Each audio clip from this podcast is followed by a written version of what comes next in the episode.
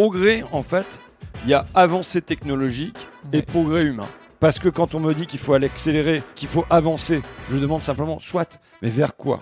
Vers où?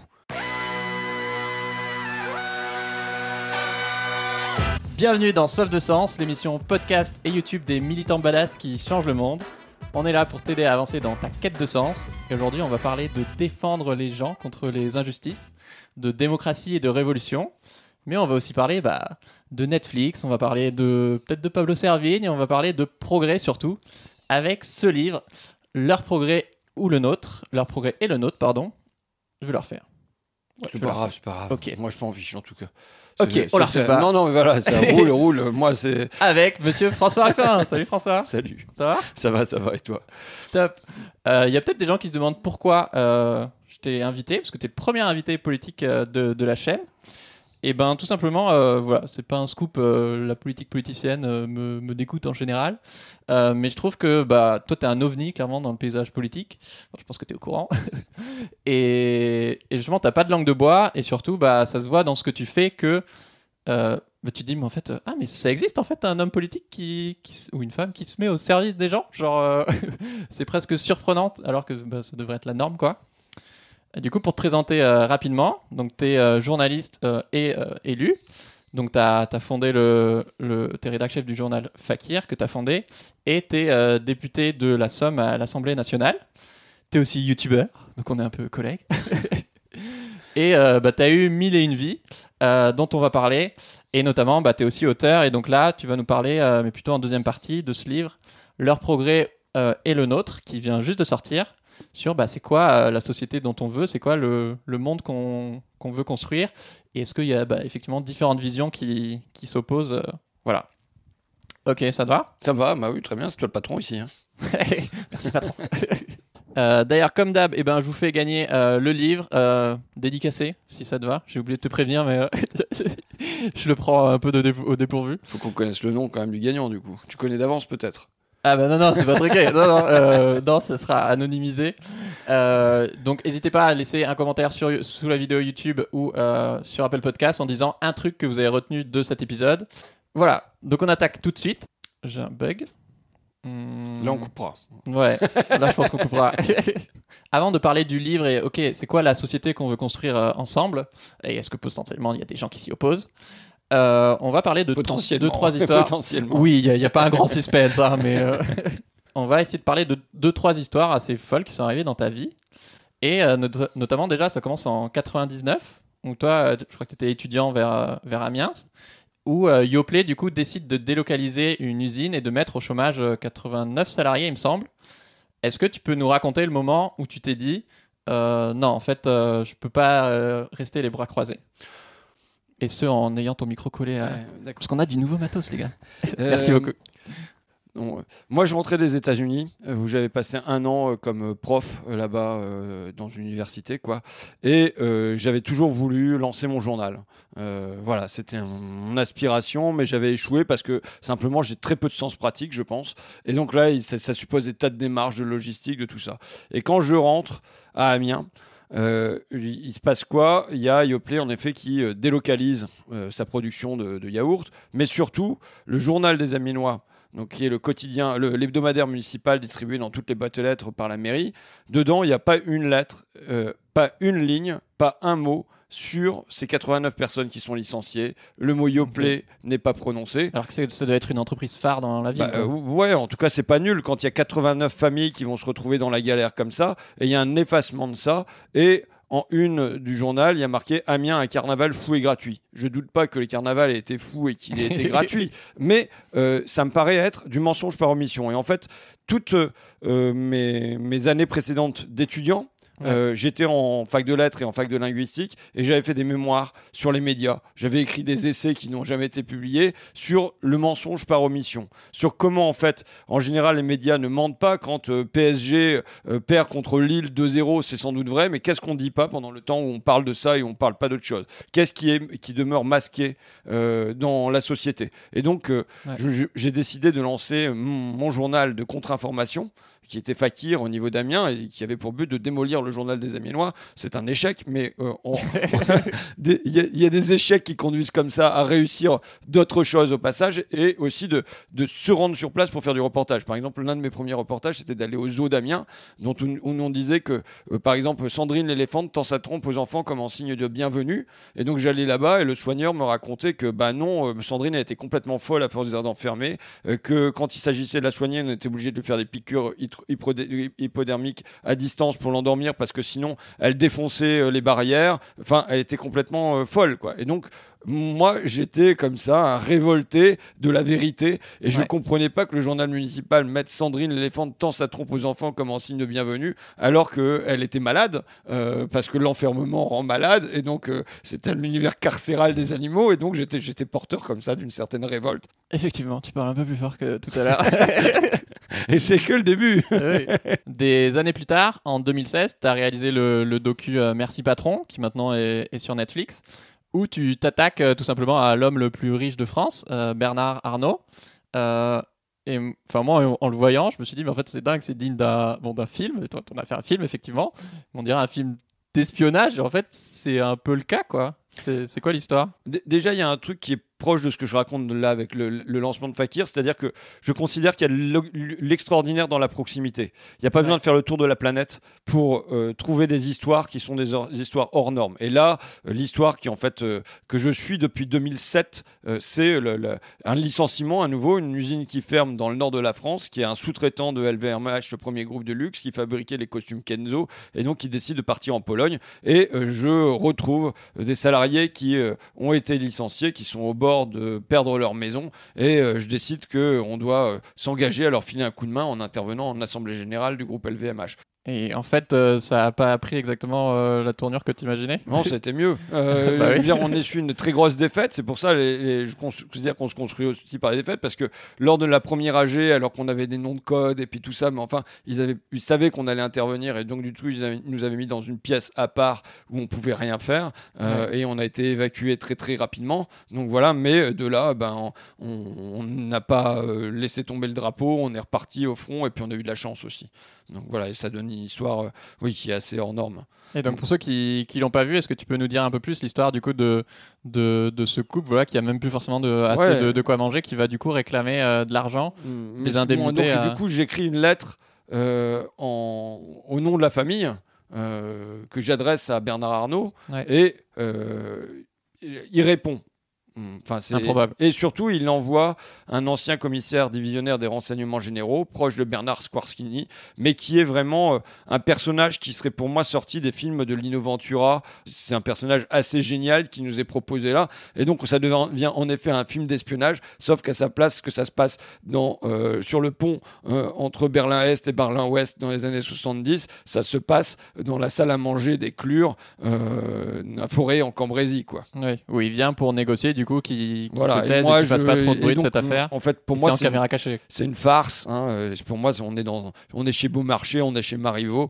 Et moi, je suis grimé dans le fils de la famille. Je suis euh, déguisé, en, je suis déguisé euh, en roux. euh, J'ai une boucle d'oreille. On m'a mis des cicatrices. Enfin bon, il y a un côté. Moi, je fais des choses aussi pour pas m'emmerder dans la vie, quoi. Et du coup, ils ont obtenu euh, des dommages et intérêts de, de 40 000 euros. Ouais. on- Et on a appris avec Mediapart derrière que en fait, toi et l'équipe de Fakir avaient été sur écoute. Quoi. Ouais, on était sur écoute euh, par. euh, Enfin, Bernard Squarcini a été mis sur écoute lui-même, donc on a quand même les, les- Ok. les écoutes de Bernard Squarcini. C'est ce qui est surtout marrant, c'est quand même le côté disproportionné entre la fourmi que nous sommes, parce que je Oui, suis bien conscient Goliath, de notre euh, petitesse, tu vois. Et alors, dans le film, on le voit, euh, quand on parle de Fakir, c'est Fakir, Fakir, Fakir, on a l'impression que c'est un gi- gigantesque empire qui s'attaque à Bernard Arnault. Et là, on le voit, euh, le groupe LVMH demande à faire installer une sonnette anti-panique. Euh, à l'entrée de LVMH euh, pour pouvoir euh, prévenir d'emblée si jamais il y a un fakirien qui apparaît.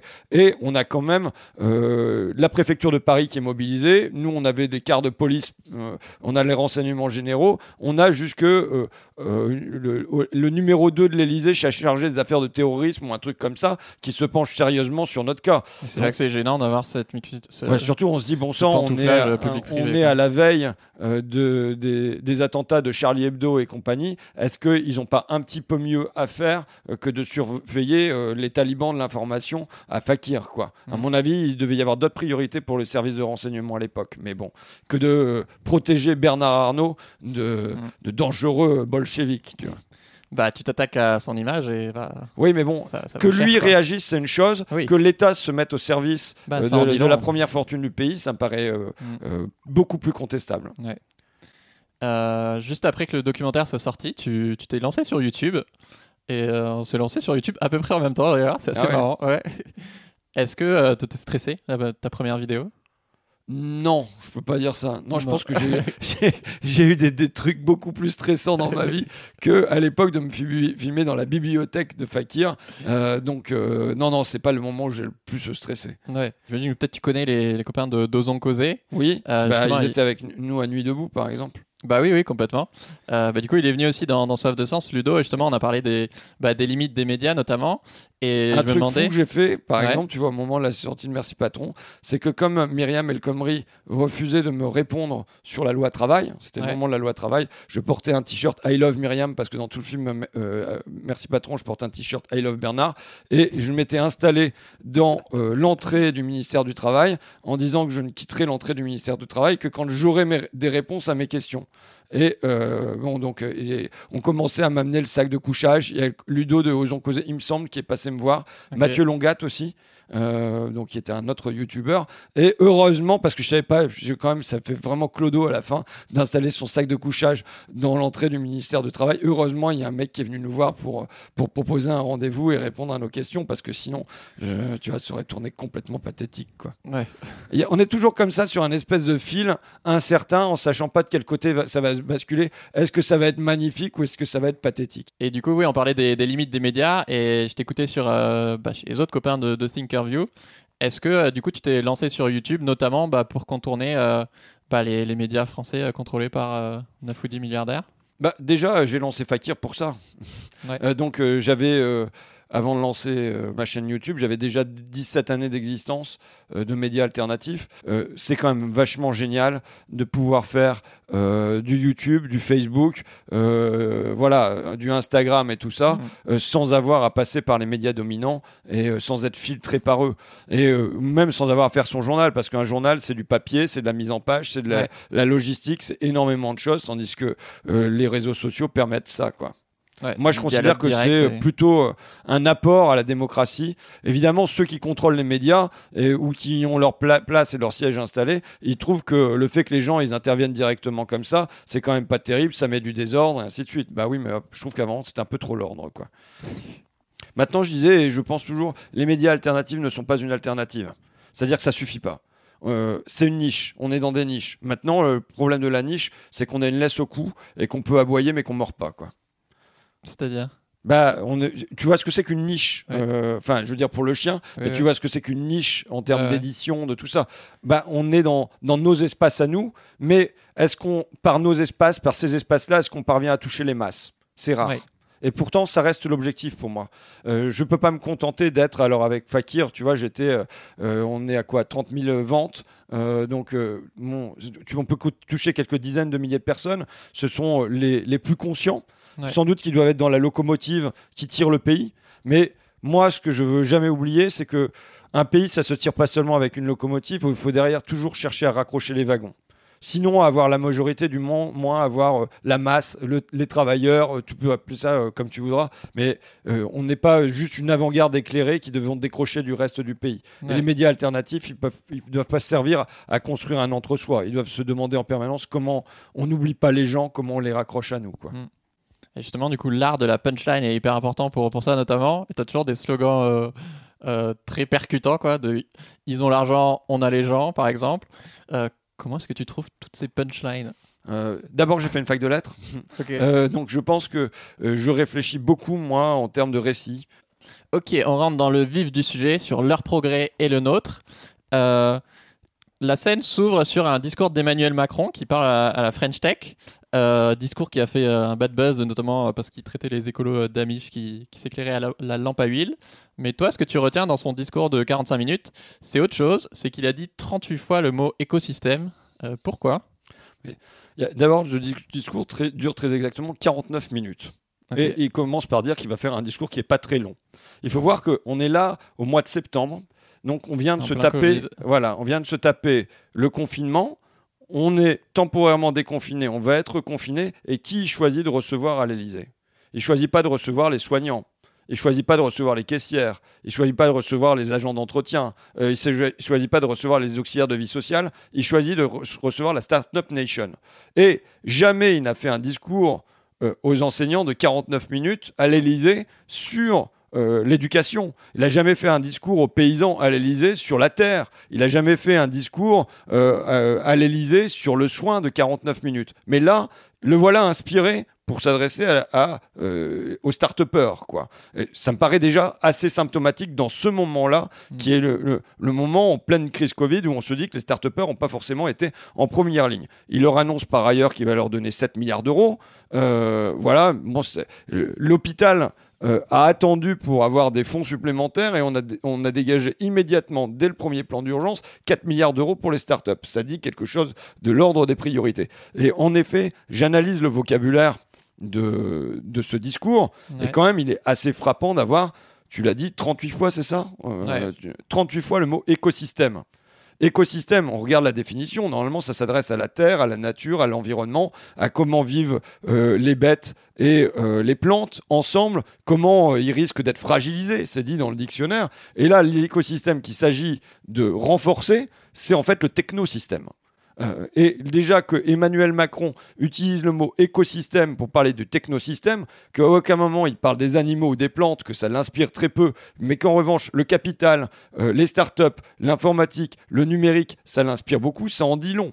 Mm. Euh, et tu, tu as noté, je pense, peut-être que ça t'a fait sourire, le seul animal qui est présent dans le texte, Oui. c'est la licorne. La licorne, la unicorn, qui dans la Silicon Valley est euh, la start-up qui se met à dépasser les 1 milliard d'euros de capital. Et là, il a euh, pour projet, finalement, il y a un animal qui cherche à protéger. Il est mythique, il est mythologique, il n'existe pas, mais il le préoccupe beaucoup. C'est la licorne. Hmm. La licorne a un milliard d'euros. À aucun moment, il nous parle des lombriques. Les lombriques, pour moi, qui est un animal important sous terre, euh, qui ont disparu, semble-t-il, à 90%. Enfin bon, Hmm. ça c'est. Mais tout cas, qui sont beaucoup moins présents pour régénérer le sol. Il ne nous parle pas des oiseaux qui ont disparu à 30% des airs. Il ne nous parle pas des vertébrés qui ont disparu à 70% pendant ma seule génération, qui est aussi la seule génération d'Emmanuel Macron. Tout ça semble le préoccuper assez peu. En revanche, il se préoccupe beaucoup des startups. Il me semble que voilà, c'est un point saillant. Et euh, bon, alors après, dans son vocabulaire, il y a des tas d'autres trucs. Il y a des phrases. Je peux t'en lire une ou pas? Ouais, bien sûr. Putain, c'est une phrase de Macron. Donc. Nous avons là un levier formidable d'accélération pour un monde plus inclusif, pour accélérer la transformation à laquelle on croit, mais aussi avoir un écosystème qui n'est pas seulement un écosystème qui crée de la valeur, mais qui est porteur de sens. Bon, puisque ta chaîne porte Bullshit sur le sens, euh, franchement, pour chercher un sens simplement à cette phrase et ensuite un sens à ce que ça donnerait pour la société, il faut le trouver. En fait, tout ça n'a pas de sens. Et c'est ça, ma, ma- ma- le- euh, le- j'écris ce livre parce que moi aussi, je suis en quête de sens. Mm. Euh, parce que quand on me dit qu'il faut aller accélérer, qui est la justification qui est donnée en permanence, qu'il faut aller de l'avant, euh, qu'il faut avancer, je demande simplement, soit, mais vers quoi? Vers où? Vers quel horizon? Qu'est-ce que nous, vous nous ouvrez? Qu'est-ce que vous nous offrez? Et en fait, euh, il n'ouvre rien, il n'offre rien. C'est-à-dire que le moyen se transforme en fin.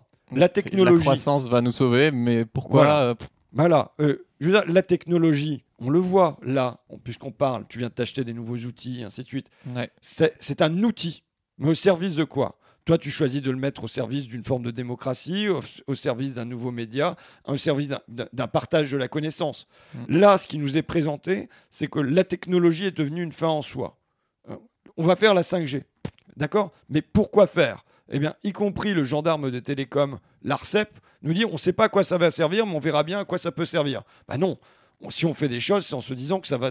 Voilà l'horizon que ça ouvre. Est-ce que c'est un horizon euh, qui va être meilleur pour l'environnement? Est-ce que c'est un horizon qui va permettre davantage d'égalité? Qu'est-ce que ça va produire dans la société? Et ça, ça, c'est complètement évacué. Alors, qui sont les deux camps et... Voilà, l'heure, c'est- bon, non, c'est eux, c'est, enfin, voilà, c'est, C'est les décideurs. c'est- c'est- c'est dirigeants économiques et politiques. Maintenant, progrès, en fait, il y a eu une confusion, il y a eu deux choses qui se sont confondues à l'intérieur du mot progrès. il y a avancée technologique et progrès humain. Et en fait, pendant longtemps, dans l'esprit commun, ça a marché main dans la main. Moi, je dis grosso modo jusqu'aux années 70. Dans l'après-guerre, et hum, aujourd'hui on peut porter un regard critique là-dessus, mais euh, quand l'agri- l'agriculture se mécanise et se chimise, euh, elle parvient à nourrir la population.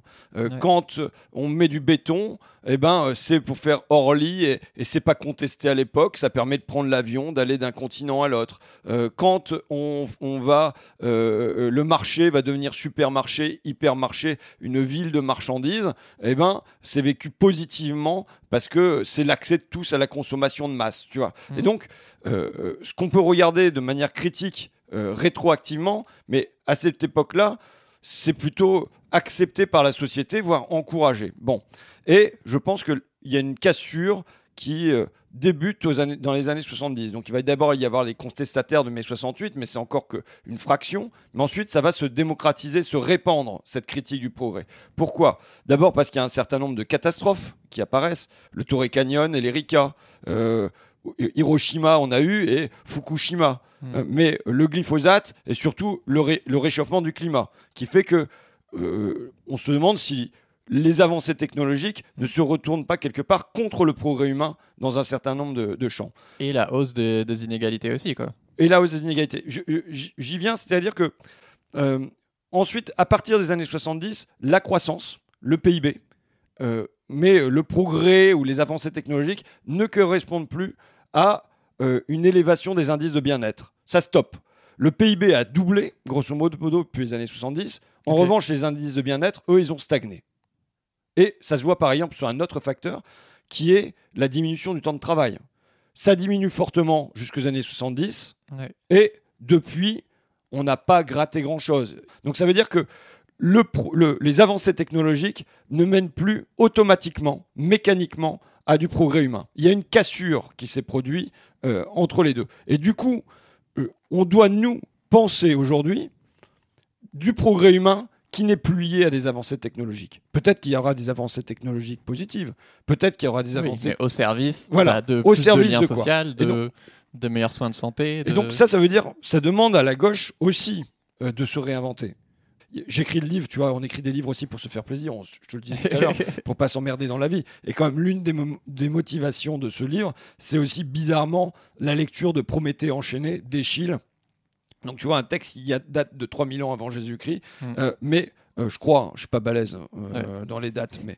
qui mais a volé le feu. voilà, donc Zeus. Prométhée qui vole le feu à Zeus, qui l'apporte aux hommes. Prométhée est l'incarnation de la technique, du dépassement de l'homme. On va sur Mars au nom de Prométhée. Enfin, on, on envoie des sondes sur Mars au nom de Prométhée. Et quand tu lis le, le, le- le Prométhée enchaîné de Échille, c'est pas ça qui apparaît. C'est au contraire un titan qui se met au service de plus faibles, qui par pitié, par amour des hommes, se met à leur niveau. Et soucieux, c'est le mot, des fourmis humaines.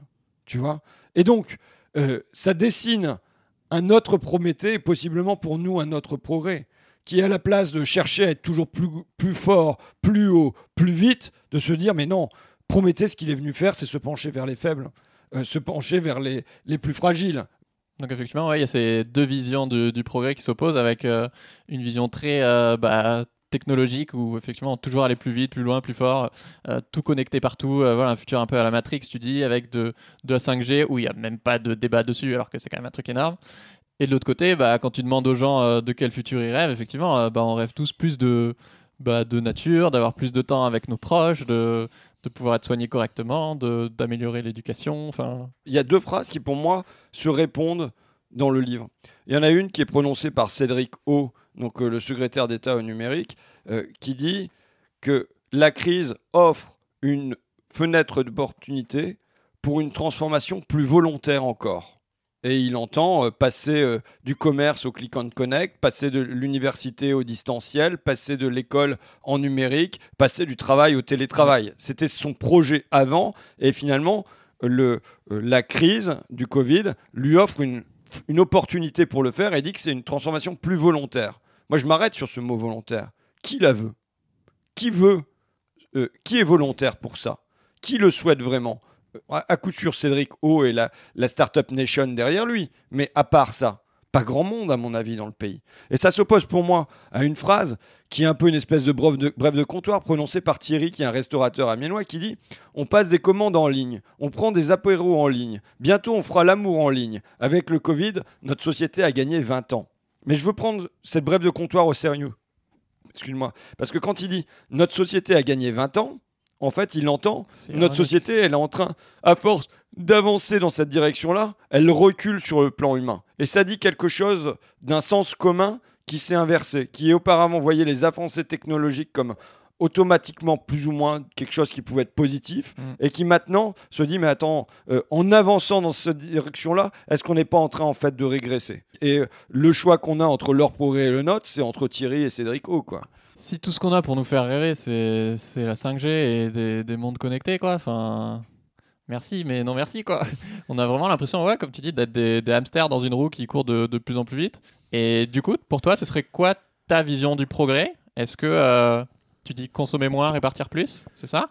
Euh, consommer moins, répartir mieux, oui, c'était ce que disait Hervé Kempf déjà dans un livre qui, euh, qui, qui, date maintenant d'il y a une quinzaine d'années, quoi, qui a, moi, été une clé dans mon regard, c'est-à-dire la possibilité de faire le lien entre euh, le rouge et le vert, euh, entre le social et l'écologie, qui est comment les riches détruisent la planète. Donc c'est vraiment un livre, si vous ne l'avez pas lu, que je vous recommande. Il faut absolument sortir de ce progrès-là qu'il y ait des iPhones et tout ça, mais qu'on ne nous en fasse pas une publicité comme si c'était le Messi qui arrive. Voilà, la nouvelle Audi. Tu vois, même les, les iPhones, au fond, a même peu besoin de faire de la publicité tellement les médias parle de l'iPhone. Tu vois Et quand ils en parlent, c'est il va arriver. Mais euh, c'est du Messie qu'on parle comme ça normalement. C'était le Christ qui allait arriver et dont on disait il arrive, tu vois. Bon, mais euh, donc qu'est-ce que c'est les autres chemins Ils sont en fait évidents, tu sais. Et même euh, pendant les 30 glorieuses où il y avait tout ce progrès hyper visible, bétonné, tu vois, technologique, en fait, il y a eu un autre progrès qui a été là. Par exemple, tu prends pour moi la mesure phare qui est les retraites. Euh, je veux dire, pendant des millénaires, euh, vieillir dans les milieux populaires, c'était la misère. C'était vivre au crochet de ses enfants ou terminer à l'hôpital. Tu avais un taux de pauvreté qui était énorme. Et il va être divisé par 4 dans l'après-guerre. Pourquoi? Grâce à la mise en œuvre des retraites. C'est-à-dire qu'une mesure sociale, une mesure politique vient là euh, chasser une fatalité historique euh, et euh, euh, apporter un progrès qui est un progrès réel, c'est permettre aux gens âgés de se soigner, d'avoir encore des loisirs, d'être, de se loger, de se nourrir, des choses toutes bêtes mais qui, pendant des millénaires, n'ont pas été possibles. Donc c'est prodigieux ce qui a été réalisé comme ça. Eh bien, il faut reprendre le fil de ce progrès-là. Euh, aujourd'hui, c'est la jeunesse. On devrait avoir un minimum jeunesse, tout comme on a un minimum vieillesse, c'est l'évidence. Euh, quand on sait que le, le taux de pauvreté chez les jeunes est quatre fois supérieur maintenant à celui des plus de 65 ans, bah, ce qu'on a fait pour les personnes âgées euh, pendant, pendant la, euh, après la, Deuxième Guerre mondiale, on doit aujourd'hui le faire pour la jeunesse. Mais euh, mon gosse, qui est donc en, dans un collège, comment on dit, sensible, enfin, je sais plus comment, c'est quoi, en REP, qui est en REP, donc euh, je vois euh, l'assistante sociale du collège, il y avait un voyage qui était prévu en Écosse, qui a finalement été annulé à cause du Covid. Mais euh, elle me dit, bah voilà, c'est comme un problème parce que les enfants, ils doivent mettre chacun 300 euros de leur poche, ce qui pour moi est vraiment pas un souci. Mais ça veut dire qu'il y a plein de gamins qui vont pas aller au voyage parce qu'ils vont pas avoir les 300 euros. Bah, comment tu peux accepter qu'il y ait cette discrimination-là Tu vois Mais sur plein de choses. Quand je vois des gosses, moi à Ville, qui peuvent pas faire de sport, tu vois, qui veulent faire du foot. Alors j'ai un rapport au foot moi aussi. Hein. mais oui, tu as fait des vidéos qui ont fait beaucoup de vues sur le foot. mais donc voilà, j'ai, qui peuvent pas faire du foot parce qu'ils n'ont pas de quoi se payer la licence et les crampons. Mais pour moi, de la même manière qu'on doit imposer des plafonds de richesse pour pas qu'il y en ait qui les explosent, mais on doit avoir des planchers pour que chacun puisse accéder à ça. Et le, il doit y avoir un droit à faire du foot. Quand je parlais des personnes âgées, qui les soigne aujourd'hui? Des auxiliaires de vie sociale, Euh, tiens, d'ailleurs, aujourd'hui, à Flic Secours, tu vois, dans mon coin, j'apprends qu'il y a une association qui est en train d'exploser où euh, les euh, salariés sont payés moins que le SMIC. Elles ont leur planning une semaine à l'avance, voire la veille, des fois. Elles savent pas, elles vont devoir travailler du matin jusqu'au soir pour percevoir un salaire de misère. Il y a tout à fait la possibilité de se demander comment on organise ça pour construire un statut et un revenu. Et ça, de la même manière, c'est pas euh, aller sur la lune, c'est à portée de main. Donc je pense que euh, y a des, chemins qui sont euh, quasiment infinis devant nous en termes d'égalité, en termes de fraternité, enfin voilà, qui, qui, sont, qui sont possibles, quoi. Avec une espèce de des plafonds, des planchers. Il y a un autre chemin au progrès, c'est la démocratie.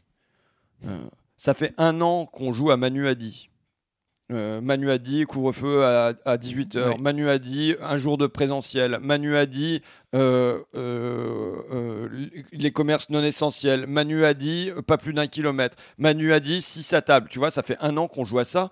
Quand est-ce que ces règles, elles ont été discutées collectivement entre soignants, enseignants, commerçants, gens de culture, scientifiques, épidémiologistes? Ça veut dire que euh, on a sans doute beaucoup progressé sur le plan technologique, mais par exemple sur le plan de la démocratie, on, ne progresse plus. Il y a eu des progrès. Moi, je considère que euh, le, suffrage universel est un progrès.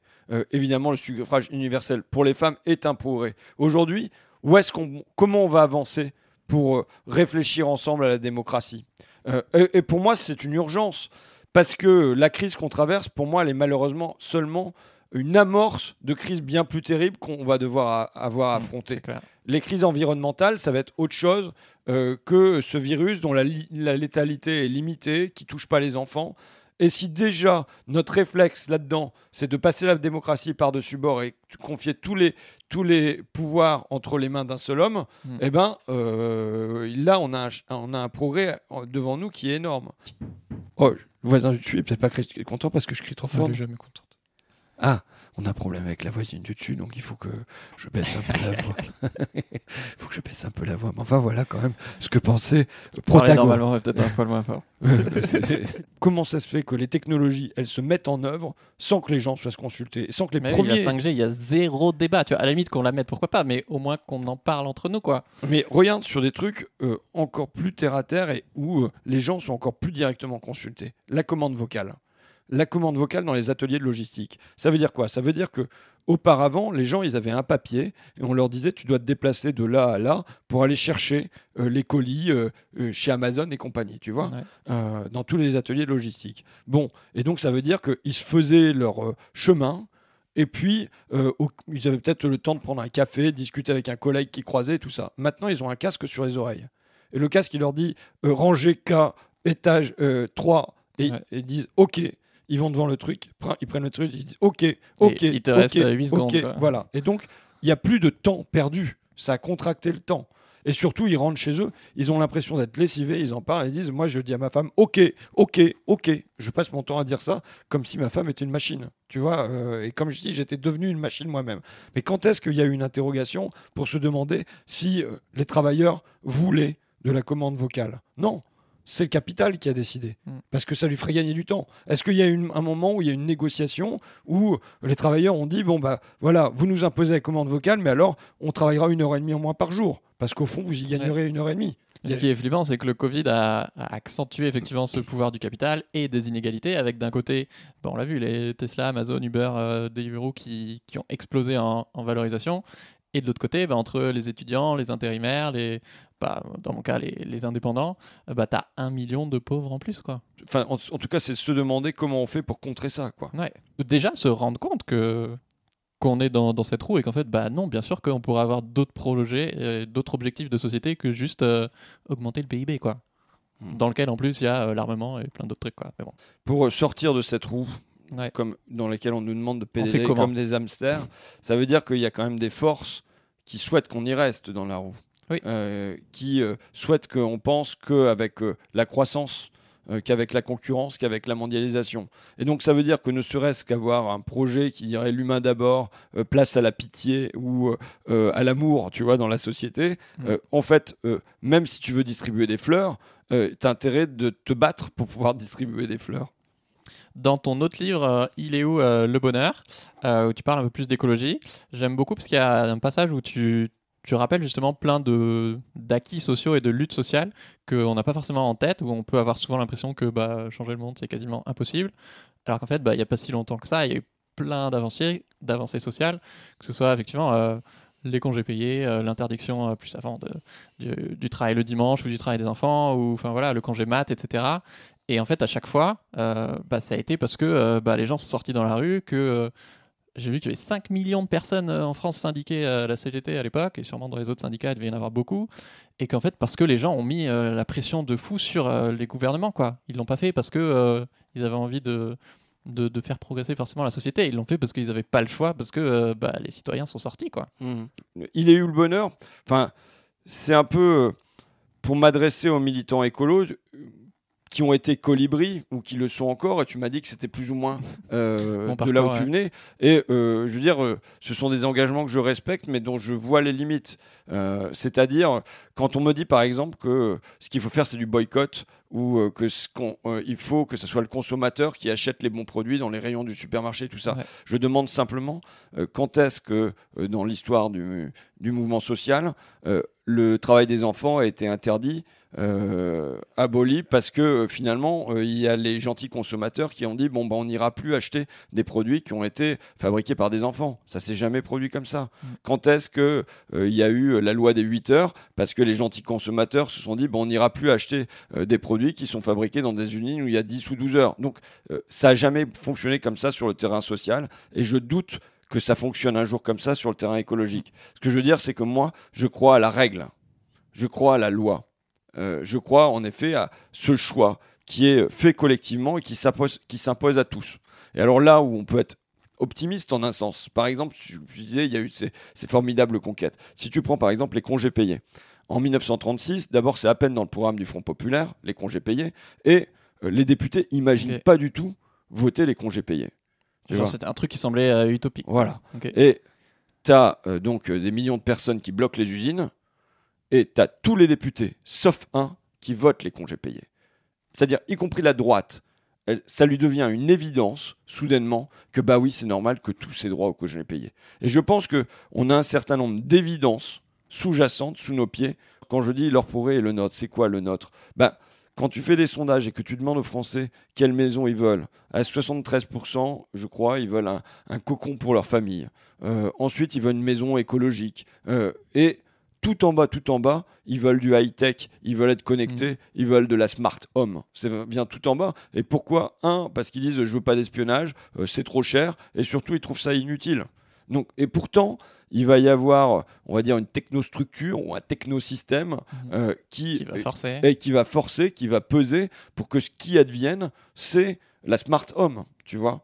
Ouais, je trouve ça fou de se dire qu'en fait, il y a très peu de Français, j'ai l'impression, qui ont conscience de ça, que si demain, en fait, euh, on, on se révolte et on sort massivement dans la rue et on met vraiment la pression à nos dirigeants, en fait, on peut obtenir tout ce qu'on veut, quoi.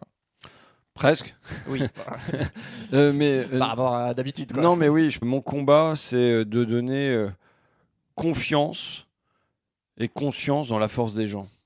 Euh, mais euh, le- du coup, ça veut dire euh, qu'il faut avoir des, des- des petites victoires. Moi, je crois à la force des petites victoires. Non pas seulement parce que c'est un petit pas dans la bonne direction, mais surtout quand les gens ils découvrent qu'ils arrivent à avoir une victoire, ça leur donne du courage pour euh, voir beaucoup plus gros. Euh, moi, il y a des victoires sur la dernière année que malgré, bien que ce soit Macron au pouvoir, je veux qu'on s'applique euh, à ne pas oublier. Le 13e mois pour les femmes de ménage de l'Assemblée nationale, on l'a obtenu. C'est que à l'échelle de l'Assemblée nationale, mais prenons les auxiliaires de vie sociale. Euh, alors, à Blois, tu vois, par exemple, elles ont fait des semaines et des mois de bagarre et elles doivent, rentrer euh, au boulot en disant on n'a rien, rien gagné. Et c'est vrai qu'elles n'ont rien gagné pour elles. Euh, L'ADMR n'a pas cédé, leur employeur associatif n'a pas cédé en face. Mais en revanche, on a gratté 200 millions d'euros dans le budget pour les auxiliaires de vie sociale. Ça veut dire 25 euros par mois pour chaque AVS. C'est pas énorme, c'est pas grand chose, tu vois. Mais C'est une petite victoire. Ouais, mais euh, ça fait un demi-plein de frigo. Bon, ça se prend. Euh, mais surtout, là, le gouvernement a annoncé qu'il y aurait 13 à 15% d'augmentation pour les auxiliaires de vie à la rentrée prochaine. Et c'est pas le gouvernement qui est gentil. C'est parce que les auxiliaires de vie de Blois, mais aussi d'Abbeville, mais aussi d'Amiens, elles se sont un peu bougées, que leur cause est populaire, parce qu'on sait les services qu'elles rendent aux personnes âgées. Mais euh, les petites victoires, il faut s'appliquer à les porter euh, et à les montrer, parce que sinon les gens ils vont se dire, mais à quoi ça sert qu'on bouge si à chaque fois qu'on bouge, on gagne rien? Niveau écologie, il y a quelqu'un qu'on apprécie beaucoup tous les deux, euh, Pablo Servi. Justement, tu l'as reçu sur, euh, sur ta chaîne YouTube notamment, où c'était plus sous l'angle de l'entraide. Il est aussi venu sur Soif de Sens, où c'était plus sous l'angle éco-anxiété. Bah, D'ailleurs, je vais vous mettre le lien dans, dans la description si ça vous intéresse. Quand est-ce que tu as, je me doute que tu avais déjà conscience de l'urgence écologique, mais quand est-ce que tu as pris conscience de tous ces trucs de, ouais, de l'urgence, urgence euh, vraiment à un niveau supérieur je sais que notamment, tu avais rencontré des, des, maires qui, qui te racontaient bah, voilà, qu'ils étaient obligés de ravitailler leur ville en eau pendant un mois pendant la canicule maintenant, ce qui est énorme. Je pense que j'ai conscience depuis euh, très longtemps qu'on va droit dans le mur. Euh, et avec un certain pessimisme sur notre capacité à appuyer sur le frein, à leur piquer le volant et à changer de direction. Je suis critique depuis le début d'une croissance euh, qui est destructrice de la planète. Pourtant, je dois dire que je suis dans une certaine fuite de la réalité. Et tu sais, d'ailleurs, tiens, ah, j'arrive plus à me souvenir, euh, ce psychanalyste que j'adore, François Toscaïès. Ça te dit rien? Non. Non. Bon, euh, il dit voilà, on n'ose pas regarder la mort en face, c'est comme un soleil noir. Et je pense que quelque part, la crise écologique, on peine à le regarder en face parce que c'est notre soleil noir. Moi, ce qui m'a marqué aussi dans, tes bouquins, c'est le fait que je me suis souvenu de mes cours de. J'ai fait un bac ES de première où on nous parlait de, lutte des classes comme si c'était un truc du, passé. Et en fait, euh, moi, en tant que bon euh, privilégié, c'est que euh, avec les Gilets jaunes, en fait, que j'étais là, mais, mais en fait, on n'est pas du tout en démocratie. Et en fait, la lutte des classes, c'est pas un truc. Enfin, c'est encore complètement d'actualité. Et j'ai l'impression qu'il y a plein de Français qui ont pas forcément une vision de lutte des classes de la société, quoi. Alors, je, je m'appuie toujours sur cette citation de Warren Buffett, qui à l'époque était la première fortune mondiale, et qui déclarait La guerre des classes existe, c'est un fait, mais c'est la mienne, la classe des riches, qui mène cette guerre, et nous sommes en train de la remporter. Et je pense que Warren Mais Buffett avait tout dit. Mais Caché, entre voilà. quoi. euh, au fond, tant que la lutte des classes n'est pas déclarée, ça leur convient. Et donc il faut le faire euh, de manière euh, euh, ténue. C'est des amendements, c'est des petits projets de loi qui en plus sont présentés de manière consensuelle, la manière la plus ronde possible. Mais je veux dire, euh, comment penser que la, guerre des classes n'existe pas quand un gouvernement parvient à te supprimer l'impôt de solidarité sur la fortune et en même temps à aller gratter 5 euros sur les APL des plus pauvres? C'est c'est tellement euh, là, ça a l'avantage de devenir euh, euh, d'user de symbole, tu vois. Mais tout a été fait comme ça, la suppression de l'exit tax pendant qu'on voulait augmenter la CSG pour les personnes âgées. Enfin, tu vois. Euh, Tout- Même à, à l'échelle mondiale, le fait que tu as quelques dizaines ou centaines de personnes qui, Mais qui sont regarde, aussi riches que la moitié de Là, l'humanité. tu quoi. disais un million de pauvres en plus en France. On demande voyez, euh, aux gens de, euh, de faire des, des sacrifices sur leur existence. On, euh, euh, les, dividendes ont pu être versés tout à fait normalement aux actionnaires. Donc voilà, on est, on est dans ce temps-là, mais euh, la lutte des classes, quand elle se montre à visage découvert, c'est rare. En général, elle est toujours masquée, elle est atténuée, elle est euphémisée, elle est présentée par des gens qui présentent bien. Euh, Mm. Voilà, donc c'est comme ça qu'elle se déroule. Et donc nous, on a un travail à faire qui est un travail de démasquer. C'est-à-dire de montrer en quoi, quand on nous présente un projet qui est technique, en fait, il sert une classe. Même ce numérique qui paraît être juste de la technologique, c'est un projet de classe. Euh, D'ailleurs, ceux qui sont les grands maîtres euh, de ça, euh, de, de- de la Silicon Valley, quand ils parlent de Bill Gates et compagnie, quand ils parlent de la technologie, on a l'impression que ce sont des vendeurs de drogue. Euh, C'est-à-dire, mais oui, un vendeur de, de drogue, ça va vendre de, de l'héroïne à l'extérieur, mais ça ne veut pas que ça rentre dans sa famille. Ouais. Et quand ils en parlent, c'est toujours euh, je veux pas d'écran, il y aura pas d'écran dans la chambre de ma fille, Mm. euh, ils ils n'auront pas le droit à, euh, à un téléphone portable avant 14 ans, et eux, ils posent des règles parce qu'ils savent le danger de ça. Euh, Et donc, ce que je voulais dire, c'est que euh, ce que tu dis, c'est effectivement que c'est pour ça qu'on a besoin de la convergence des luttes. Et tu parles notamment de, de pas mal de révolutions, et notamment 1789. où En fait, ça s'est pas fait juste euh, soit avec la bourgeoisie ou juste avec euh, euh, la classe populaire, et qu'en fait, c'est c'est l'alliance des deux. Et donc, si je caricature aujourd'hui les, les écolos et les gilets jaunes, et qu'en fait, malheureusement, aujourd'hui, il y a encore un mépris de classe un peu dans les deux sens, mais que si on arrive à, à allier nos forces, en fait, bah, on est assez, on est une masse assez forte pour obtenir les, une société plus juste. Moi, je crois qu'il y a la nécessité, en effet, d'une jonction de classe. Il faut bien voir qu'il y a un double divorce qu'on a à résoudre. Il y a le, divorce entre euh, la classe cultivée, éduquée, qui est éduquée du supérieur et ainsi de suite, et les classes populaires. Et il y a un divorce au sein des classes populaires, entre les classes populaires des campagnes, euh, euh, blanches, on va dire, et les, les classes populaires des villes euh, plus colorées. Tu vois et donc, on a ce double divorce. Et tant qu'on n'arrivera pas à réunir ça, euh, l'oligarchie est tranquille. Ça, après, puisqu'on est dans la séquence lutte des classes, on peut y aller aussi avec Lénine, peut-être. Une, une situation pré-révolutionnaire éclate lorsque ceux d'en haut ne peuvent plus, ceux d'en bas ne veulent plus, et ceux du milieu basculent avec ceux d'en bas. Donc voilà, c'est.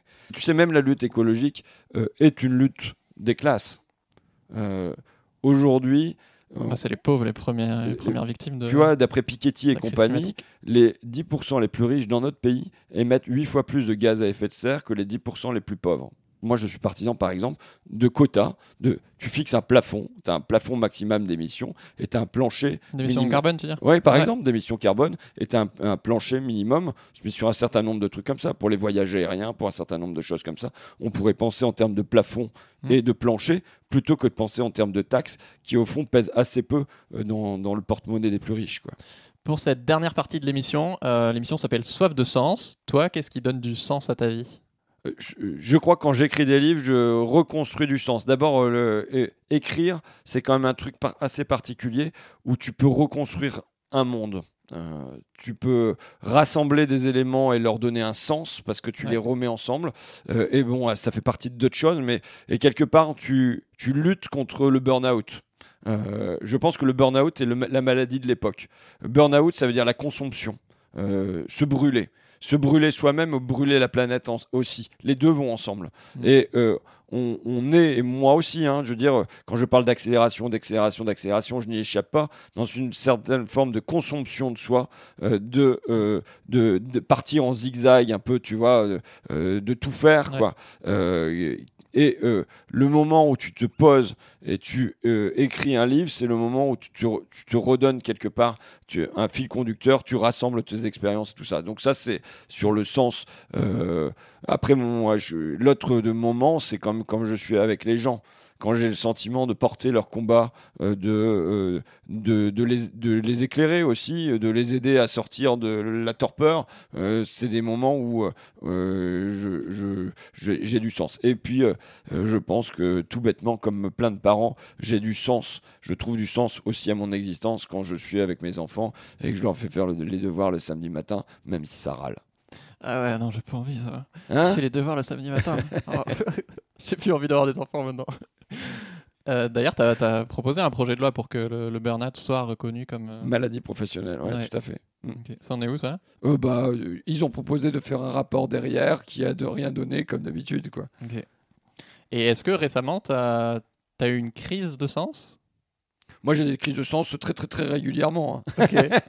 Est-ce qu'il y en a une ces dernières années qui t'a. Non, non, mais euh, je veux dire, euh, c'est, c'est, euh, c'est- par exemple, mon rapport sur le burn-out, je pense, est, est arrivé au bon moment parce que j'étais en burn-out. Euh, c'est-à-dire que euh, je faisais, je, je faisais tout et son contraire, et enfin pas son contraire, mais je faisais tout. Je me souviens de Jean-Luc Mélenchon m'appelant pour me demander en plus de faire une question au gouvernement sur Notre-Dame-des-Landes. Je lui dis ah non, non, non, je peux plus. Et J'avais le sentiment d'être asphyxié là. C'est pas du tout que j'ai que je je, je, Bah, je- sois pas euh, favorable à- au combat de Notre-Dame-des-Landes. Au contraire, mais voilà, c'était trop quoi.